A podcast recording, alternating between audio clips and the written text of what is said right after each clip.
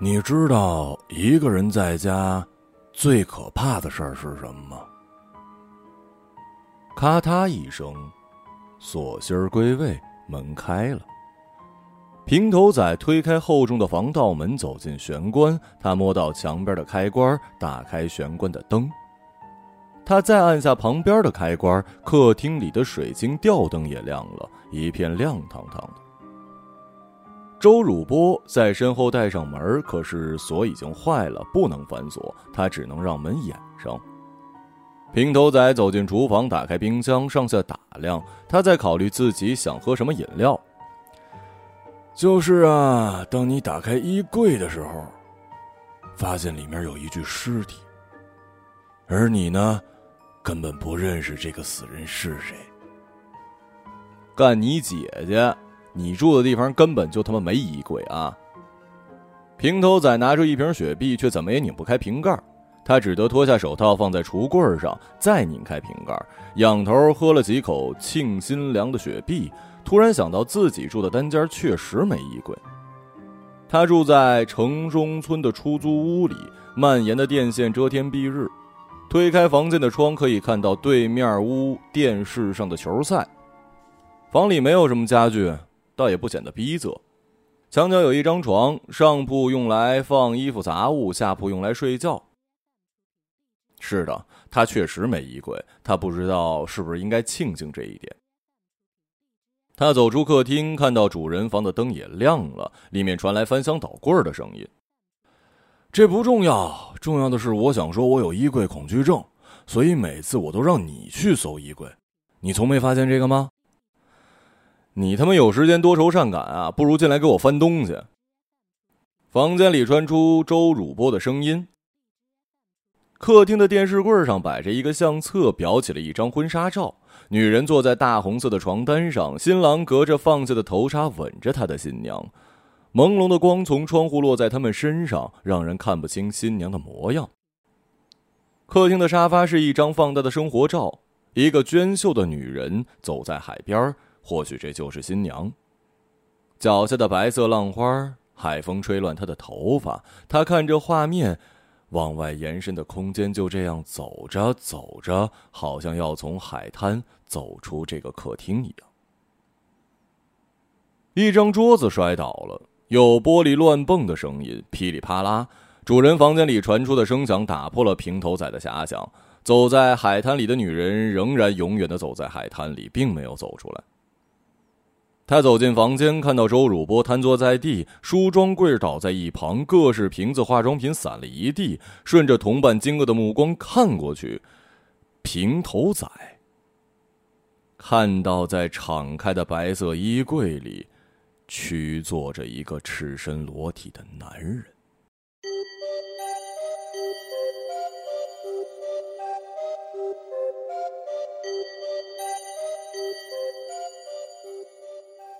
男人的颈部有一圈麻绳的勒痕，他张着嘴，瞪大眼睛，脸色紫青，不像还活着的样子。这男人正是婚纱照上的那个。二零一九年的一个夏夜，平头仔与周汝波相约去春熙路的某个高档公寓报格，不料却在衣柜里发现了一具男尸。故事由此开始。此时的平头仔穿着豹纹衬衫、牛仔裤、运动鞋，顶着一张夸张的爆炸头。当然，这只是假发了，只是为了在无处不在的摄像头下障眼的作用。在平时，他还是留着清清爽爽，在夏天不会出那么多汗的平头。周汝波的外号叫做“猪肉波”，他非常讨厌这个花名，只因他老爹是个屠夫。又因为谐音相近，所以从小就有人喊他“猪肉波”。他老爹当然想让他回乡子承父业，做一个收入安稳的屠户，然后结婚生子，成家立业，传宗接代。可是他不甘于名字与姓氏给他安排的既定命运，于是南下到了这座陌生的城市，以报格为业，自力更生。周汝波从地上爬起来，踩到地上一个化妆瓶，又摔了一跤。他退到门口，都他妈怪你这么黑嘴，说什么来什么吧。那怎么办呀？撤，赶紧撤！周汝波扶起梳妆台，把地上的化妆品悉数捡起。在他去拿扫把打扫地面上的碎玻璃时，他看到平头仔的双手没有戴手套。我干你姐呀！你什么时候把手套脱了？快去把你刚才摸过的地方擦一遍。还有，你刚才从冰箱里拿什么东西吃了？一会儿一起带走啊！平头仔清理完东西回来，回到主人房间，看到周汝波已经收拾干干净净，只是破碎的梳妆镜不能再装回去。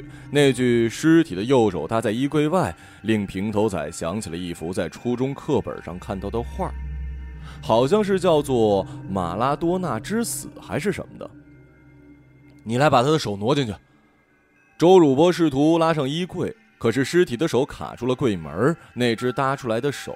闻着一条蜿蜒而上的蛇，吐出信子，仿佛在示威。为为什么是我？要要挪你自己挪。周汝波只能用脚尖轻轻的挑起尸体的手臂，可是门还没关上，他的手又搭了出来。有怪莫怪吧？他双手合十念叨着，再次挑起尸首的手，然后快速推上门，咔嚓。柜门又夹到了尸体的手腕，他们好像听到了骨折的声音。我干你姐！快来帮下手！周汝波急得满头大汗，平头仔不情愿的走过来。我说一二三，你把手弄进去，我马上关门啊！周汝波说：“准备好了吗？一、二、三。”平头仔用力推了尸体一把，不想用力过猛，尸体撞到那壁又反弹回来，竟半个身子都往外倾倒在了地上。俩人吓了后退一步，面面相觑。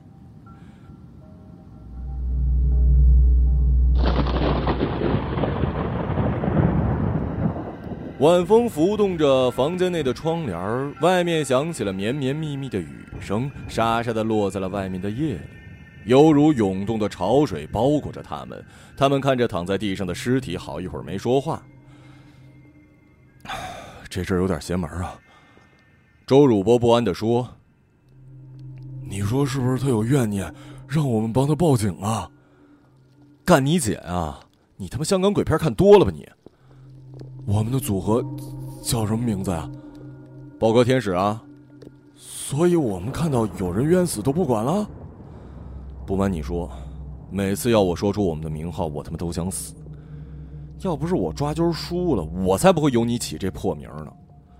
如果我们什么都不管，凶手很快会回来毁尸灭迹，到那时候世界上根本就不知道这男人死了，这男人就这么消失了，消失了。哎呦我天，太可怕了吧！嘘。周汝波的食指压在嘴唇，蹙起眉头，倾听外面的动静。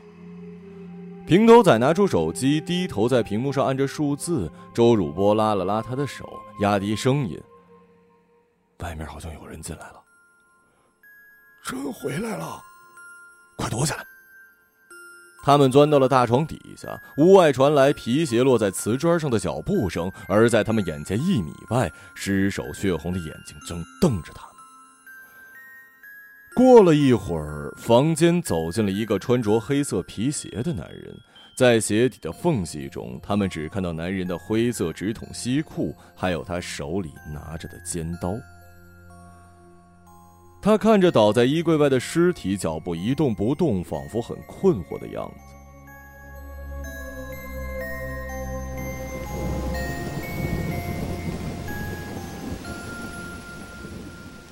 雨淅沥沥的下着，陈大地撑着一把黑伞走在公寓楼下。当他抬头往上看时，纷扬的雨花落在他的脸上，模糊了他眼眸中的灯光。除去墙褪旧了一些之外，公寓楼倒是没怎么变，变的是周围的建筑群落与街道。十年前那些延绵成片的平房，如今已经拔地而起，成了如今灯火辉煌的商品楼。他挪了挪别在腰间的六寸长的尖刀，好让他不会硌着自己的蛋，然后走进了大门。在等电梯的时候，陈大地直接将纸饼黑伞卷好，插进了垃圾桶。来的时候，他需要笔挺的西装和一丝不稳的头发；走的时候就无所谓了，因为那时候他的仇人一定已经死了。陈大帝想着，当他坐在苏阳的客厅时，他会是什么反应？那本来就是他的公寓，他的妻子孙露本应是他的爱人。十年前，他有一支十几人的车队，那时候他意气风发，垄断了城东区的采砂场。每次出车的时候，都规定要放 Beyond 的歌，晚上则在兄弟们的簇拥下出没于城里最 hot 舞厅。一天晚上，他在舞厅大厅点了 Beyond 的一首歌，却不想被人切了，换成了宋朝乐队的。切歌的人是城西区的沙场车队老大，两人起了争执，大概是一个说 Beyond 过气了，一个说宋朝乐队的曲风太油腻，最终以他挥刀砍下对方的一条手臂，了断了争执。他入了狱。他的副手苏阳来监狱探监的时候，告诉他放宽心，他会帮他打理好生意，还会帮他照顾好嫂子孙露。那个时候，陈大帝正准备向孙露求婚，在春熙路买了一套公寓给他。苏阳确实做到了，他搬进了孙露的公寓，睡在了他大哥的床上。这是一个现代版的鸠占鹊巢的故事，而更让他不能忍受的是。他听说车队以后出车的时候都换成了宋朝乐队的歌，天哪，多么糟糕的品味！苏阳把他的一切都给毁了。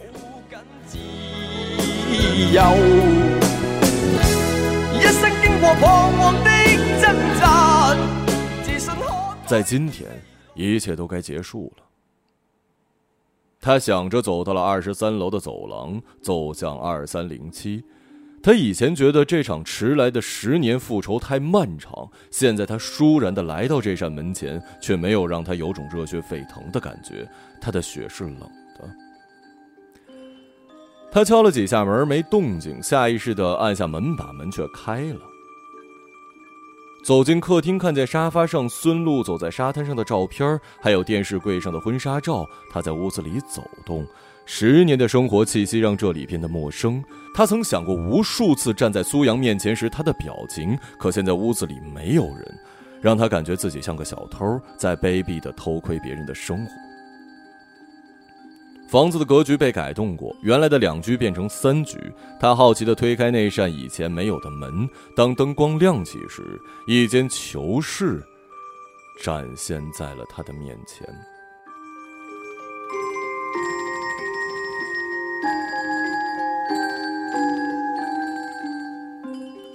六平方大的房间里放着一张一米二的铁床，床的旁边放着一个铁笼，北面的墙上挂着镣铐、皮鞭、藤条、狗圈跟麻绳等等东西，西面的墙上有一个旋转把手，铁丝软线绕在固定的高处的一个滑轮上，垂下来的是一条绞索，仿佛随时要把人吊到墙上。南面的墙上贴着一排排拍立得，那些照片让他触目惊心。上面是孙露赤身裸体坐在铁笼里，还有他踮起脚尖儿身上被吊上绞索的照片，还有更多更多。但是他退出房间，不忍再看。十年来最为折磨他的，不是对于苏阳的仇恨，而是昔日恋人的背叛。现在他终于为孙露找到了一些佐证。他也许是受到了苏阳的某些胁迫或者囚禁，他也许只是身不由己，跟自己一样是一个受害者。他摸出腰间的尖刀，打开了客房的门，看了一眼，又走出来，然后他径直走进了主人的房子。当他看到倒在衣柜外的尸体时，他站在那儿看了很久，充满了困惑。好像自己从未认识面前这个人，巨大的空虚击倒了他。一具尸首不能激起他的仇恨，他想面对的是一个活生生的仇人。他要看他的不安、狡辩、惊恐和痛哭流涕的模样。可是他现在没机会了。突然，一双手从床底伸出来，紧紧的抓住了陈大地的脚踝，一提，他踉踉跄跄往前扑，额头撞在了衣柜。当他翻身落地的时候，他手中的刀刺过了他的左肩。有两个人从床底爬了出来，一个压住他的双脚，一个压在他身上，还把他的双手反折过来扣住。因为这样，刀又在他的肩膀上刺了几分，他疼得大叫，以头抢地，却马上又有一条丝袜缠在他的嘴巴上，绕了几圈，最后在他后脑勺打了一个蝴蝶结，而他的反折双手也被一条皮带结结实实的给捆上了。平头仔站起来，从地上捡起刚刚掉落在地爆炸头假发，重新戴上，拭去身上的灰，有一种英雄的自得。好啊，我们居然抓住了一个杀人犯呢！剧烈的疼痛让陈大帝再也没有力气挣扎，嘴里呜呜的叫着。周汝波踢了他一脚：“你他妈给我老实点！”陈大帝呜呜几声，平头仔觉得有趣，又踢了他几脚。陈大帝终于放弃了辩白，只是转过头，一声不吭地盯着平头仔。平头仔怵了，挺起胸：“天网恢恢，你，你以为你你逃得了啊？” 这句话该我们说吗？周汝波揍了平头仔一脑瓜子。平头仔摸摸脑壳，不好意思地笑了。这时候，外面的夜里由远而近响起了警笛。周汝波走进窗户。闪烁的警灯从各个街道涌来，汇集在公寓的楼下。外面的雨更大了，洗得这满街的霓虹灯更为绚丽。刚才你报警了？没有啊，不是电话还没接通，你就拉我进床底了吗？平头仔往下一看，我操，这么多差佬，这么大阵仗啊！别管那么多了，我们赶紧走，赶在差佬冲上来之前。平头仔跟着周汝波走出了主人房，匆匆走向大门，却看到周汝波又退回来。在他们的面前，一个穿着蓝色衬衣的矮个子男人走了进来。这个男人方脸浓眉，肤黑瘦巴巴，可是他的手里举着一把枪。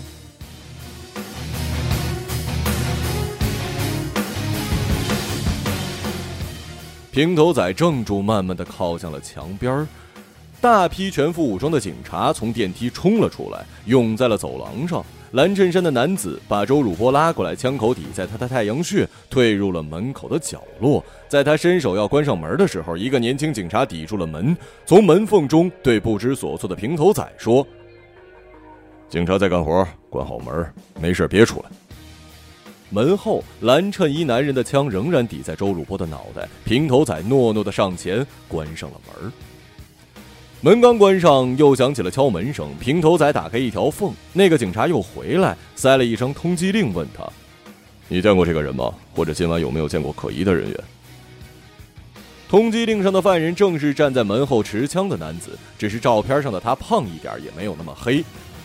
没，没，没见过。这个人很危险，见到了马上报警，知道了吗？警察嘱咐几句，走了。平头仔与周汝波拘谨地坐在沙发，茶几上是那张公安部的 A 级通缉令。原来眼前这个男人就是被全国通缉的周斌。传闻说他已经逃出这个城市，想不到竟然又会在这里出现。此时他正站在窗前，透过拉开的窗帘观察楼下警察的动向。他合上窗帘，转过身问他们：“你们不是这儿的房主，对吗？”我。我我们路过偷点东西，现在正正准备走呢。周斌把手枪别回腰间，没我的批准，谁也不可以离开这儿。他看了一眼沙发上的女人，房主在哪儿？你们知道吗？在在主人房间，已经死了。呃，不过不是我们杀的啊。周斌起身走进主人房，过了一会儿，他在里面喊：“你们进来。”两人走进去，周斌踢了踢被捆在地上的男人，问他们：“这人又他妈谁呀？”血已经浸湿了陈大帝胸前的衬衫，刚开始是温热，现在又凉了。他抬起头，迷茫的看着站在他面前的三个男人。平头仔指着他说：“也许就是他杀的人。”周斌蹲下来，松开陈大帝口中的丝袜。人不是我杀的，我倒是想手刃这个贱人，可是我来迟了一步。陈大帝说：“可真他妈够乱的，不过我不关心这个，我留着你们是因为你们可能还有用。听着，如果我能平安的走出这栋公寓，我就不杀你们。所以你们不要搞什么小动作，这样对大家都好。周斌走出房间，陈大帝对他们俩说：“你们把我放了吧，人真不是我杀的。我才不关心是不是你杀的，而且现在放不放你也不是我说了算。”陈大地还搞不清楚状况，他是谁啊？你们为什么要听他的？你没看见他腰里的枪啊？这人是他妈真正的疯子。他原来开出租的，就因为有交警贴过他罚单，他把罚单留下来，按照上面的名字跟踪他们，把那几个交警都给杀了。他还在一栋别墅里杀过一对夫妻呢。平头仔补充：“这都不算什么，现在全国警察都追捕他，恨不得乱枪打死他。这样穷途末路的人太危险了。”那你们把我扶起来坐着，可以吗？陈大地哼着气。俩人把陈大帝扶起来，让他挨着衣柜坐下。周斌提着一把锤子走了进来，他蹲在地上，把尸体稍微摆正角度，抡起锤子就砸他的脸，一锤下去，鼻梁就断了。再一锤，碎了一口牙，其中一颗蹦进了陈大帝的嘴里，他赶紧吐出来。周斌又砸了几下，便扔了锤，把腰间的手枪卸在墙上，掏出钱包，脱光自己的衣裤。他翻了翻衣柜里的衣服，最终挑了一件灰色衬衫和西装穿上。你们把我这衣服给这死人穿上。周斌扣好皮带，仍然穿回自己的鞋子，还找到了一顶棒球帽给自己戴上。俩人哆哆嗦嗦给死人穿衣服。周斌把手枪插回腰间，拿出自己驾驶证，揣到了尸体的裤兜里。他看了看楼下的情况，确认大多警察都死守在公寓正门。他关了房间的灯，打开窗户说：“你们俩把尸体抬过来，丢到楼下去。”夜雨中，一具尸体砸穿了公寓楼侧边的雨棚，落在一排电动车上。横了一地的电动自行车哗啦啦叫了起来，闪烁的车灯映照着尸体血肉模糊的脸。几个警察晃动着强光手电跑了过去。孙露回到楼下的时候，还以为警察已经找上了门。很多人拥挤在雨棚那儿看热闹。孙露拖着行李箱挤在外围，看到警察从地上的一具尸体裤兜里掏出一本驾驶证，就着手电看了看，然后对旁边一个高个警察点了点头。高个警察对对讲机说了什么，孙露没听到警察说什么，因为他注意到尸体的左手的蛇纹身。他离开了人群。电梯到一楼时，一群荷枪实弹的警察挤在电梯间。孙露按着按钮，好让电梯门不会关上。好几个警察走出来的时候，看了他一眼，那些眼神饱含着某种热烈。孙露侧过脸避开。为什么苏阳的尸体会在楼下还穿着衣服？那身衣服也不是他的。孙露后悔自己不该跟他玩那个游戏。以前把脖子伸进绳索的都是他。男人懂得控制时机，总能让他将要失去意识的时候放他下来。男人懂得控制时机，总能让他在将要失去意识的时候放他下来。只是今天，他们突然想调换角色。当他转动把手，看到他挂在绞索升上去的时候，一直都很平静。直到他握着绞索涨红了脸的时候，他才开始着了迷起来。后来他开始挣扎，女人仍然没有松开把手。他只觉得他应该还可以再坚持一会儿，然后到达他曾无数次体验过的那种站立的快感。可是他错了，他忽视了一点：施行者与受刑者所感受的时间长度不一样，而他唯一一次的错误导致了他的死亡。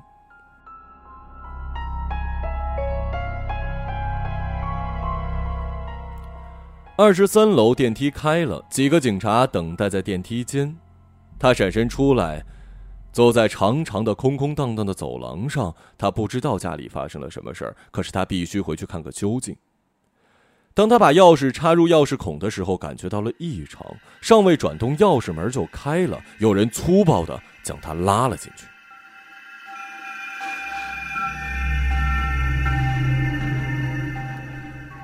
他坐在床上，衣柜已经空了。他的旧情人坐在地上，肩上插着一把刀。他不知道他为什么在这儿，就像他不知道为什么会有三个陌生男人在他面前。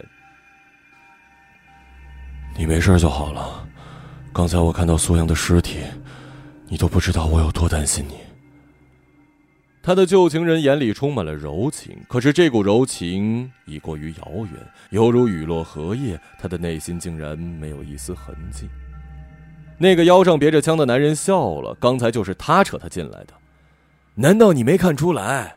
我看她丈夫就是被他勒死的，不然他为什么要买行李箱啊？其他人都看着孙露，等待他说点什么。你们什么时候离开？他冷冷的问。其实他是在问周斌。她穿着她丈夫的旧衣服，脸上有一种自得的神气，仿佛掌控了一切。我会走的，不过你得跟我一起。周斌拉起孙露往外走，然后关上了房门。不过得委屈你们在这里待一会儿。我走远了，我会放他回来的。门从外面反锁，平头仔拨开窗帘，看到楼下一辆殡仪车下来，几个人把尸体拉上车，有几辆警车跟着殡仪车走了，还有一些警察留在楼下，他们在车上休息或者是闲聊。你们说，他会放他回来吗？陈大弟问。我想会的，他只是拿他做人质，还有跟他走在一起不会那么引人注意。等他回来了，我们就可以出去了。我是一刻都不想待在这儿的。平头仔说：“周汝波摇摇头，他回来也不会比现在乐观。我们都知道他杀了人的。”客厅传来了花瓶破碎的声音，还有柜子翻倒的声音，还有什么重物落地的声音。他们三人面面相觑，都不知道发生了什么，在侧耳倾听，却再也听不到什么了。过了片刻，外面传来防盗门的声音，又不知过了多久，闻到了煤气渗进房间的气味，气味越来越浓。即便他们把窗户打开，平头仔捡起地上沾血的锤子，开始猛砸门锁，没砸几下，周汝波按住他，慢着。别砸了，砸出火花，我们都得被炸死。周汝波用一件 T 恤包住锤子，继续砸门。平头仔开始往楼下的警车丢东西，一个吹风机砸在了一辆警车的前挡风玻璃，里面的警察走出来，往楼这边看，又一双拖鞋扔下去，他们都躲开。周汝波拉开他：“你他妈疯了！现在还管那么多？我只他妈想离开这儿，警察上来是最好的办法了。”周鲁波不管他，回头继续砸门，又砸了十几下，终于将门锁砸坏。平头仔扶起陈大弟一起走了出来。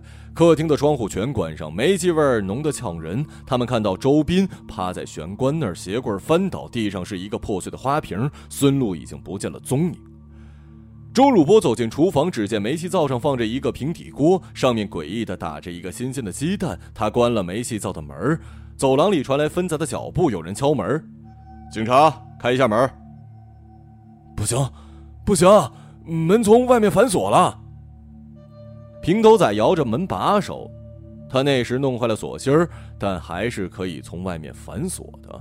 敲门声愈加急躁，过了一会儿，传来了咚咚咚的砸门声，丝丝的煤气已经游进了他的胸腔，他们都快屏不住气了。三双眼睛盯着门，期待他快点被砸开。在他们的身后。趴在地上的周斌慢慢苏醒，他的脑袋昏昏胀胀，只记得被那个女人从背后敲了一下，此后就什么都不记得了。他的手下意识地摸向了腰间的手枪，咣的一声，面前的门被撞开，几个穿着防弹衣的特警出现在周斌面前，一个提着大铁锤，另外两个提着轻型冲锋枪。两个提着冲锋枪的警察脸上惊诧不已，瞪大的眼睛满是看见死神的恐惧。平头仔回过头，看到周斌举起枪，一串火花从他的枪口蹦出，咚！整个房子瞬间爆炸了。救护车上，护士把两副担架抬上了救护车。还有其他伤者吗？没有了，快把人带去医院，一定不能让他们死了。还有很多话要问他们的。车上平头仔的假发烧没了，跟周汝波一样变成了光头。他睁眼看着铁皮车顶。波儿，我告诉你一个秘密吧。别跟我说什么秘密，听得跟他们生离死别似的。周汝波断了一条胳膊，半侧肚子的肚皮都被掀开。你们别说话了啊，留点力气去医院抢救吧。年纪大的那个警察说。让他们说吧，最好能保持清醒，不然休克就麻烦了。我一点儿都不喜欢花衬衫跟假发，我还是喜欢留平头，清爽干净。靠你姐的，叫你别说了，特别是那爆炸头，夏天真他娘的热的要死啊！我觉得也许我不适合干这个。我叫平头仔，我为什么要戴假发呀？这让我觉得自己根本不是自己。我真后悔今晚来这儿啊！周汝波的眼眶也湿润了，脸庞淌下来是黑色的泪。是啊，我觉得回家卖猪肉也挺好，起码每天有红烧肉吃。别人叫我猪肉波就叫吧，反正叫了这么多年。叫一辈子都行。等我们出院了，你去我们家吃红烧肉吧。平头仔的眼皮越来越重，他合上了眼睛。嗯，嗯，好。那都是一些一些新鲜的肉啊，那些。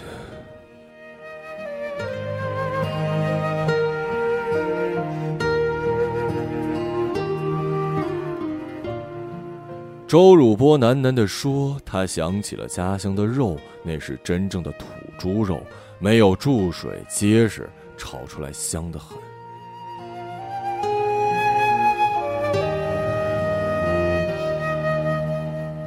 那天晚上，爆炸现场幸存的两个人没有到医院，在半路上就死了。第二天，孙露坐在了刑警队的讯问室。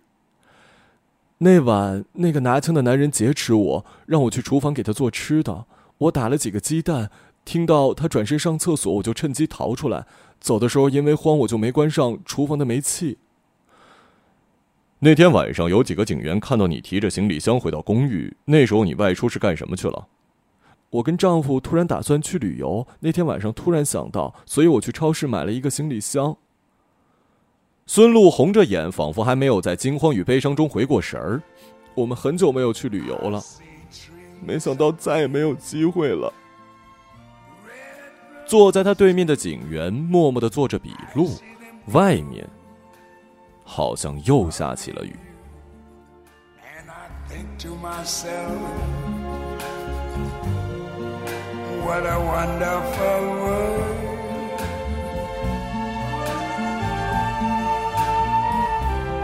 I see skies of blue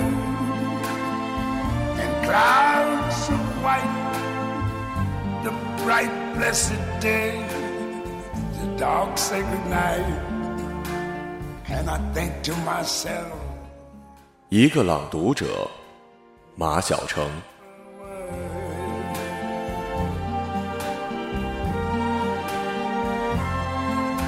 The colors of the rainbow so pretty in the sky are also on the faces of people going by. I see friends shaking hands,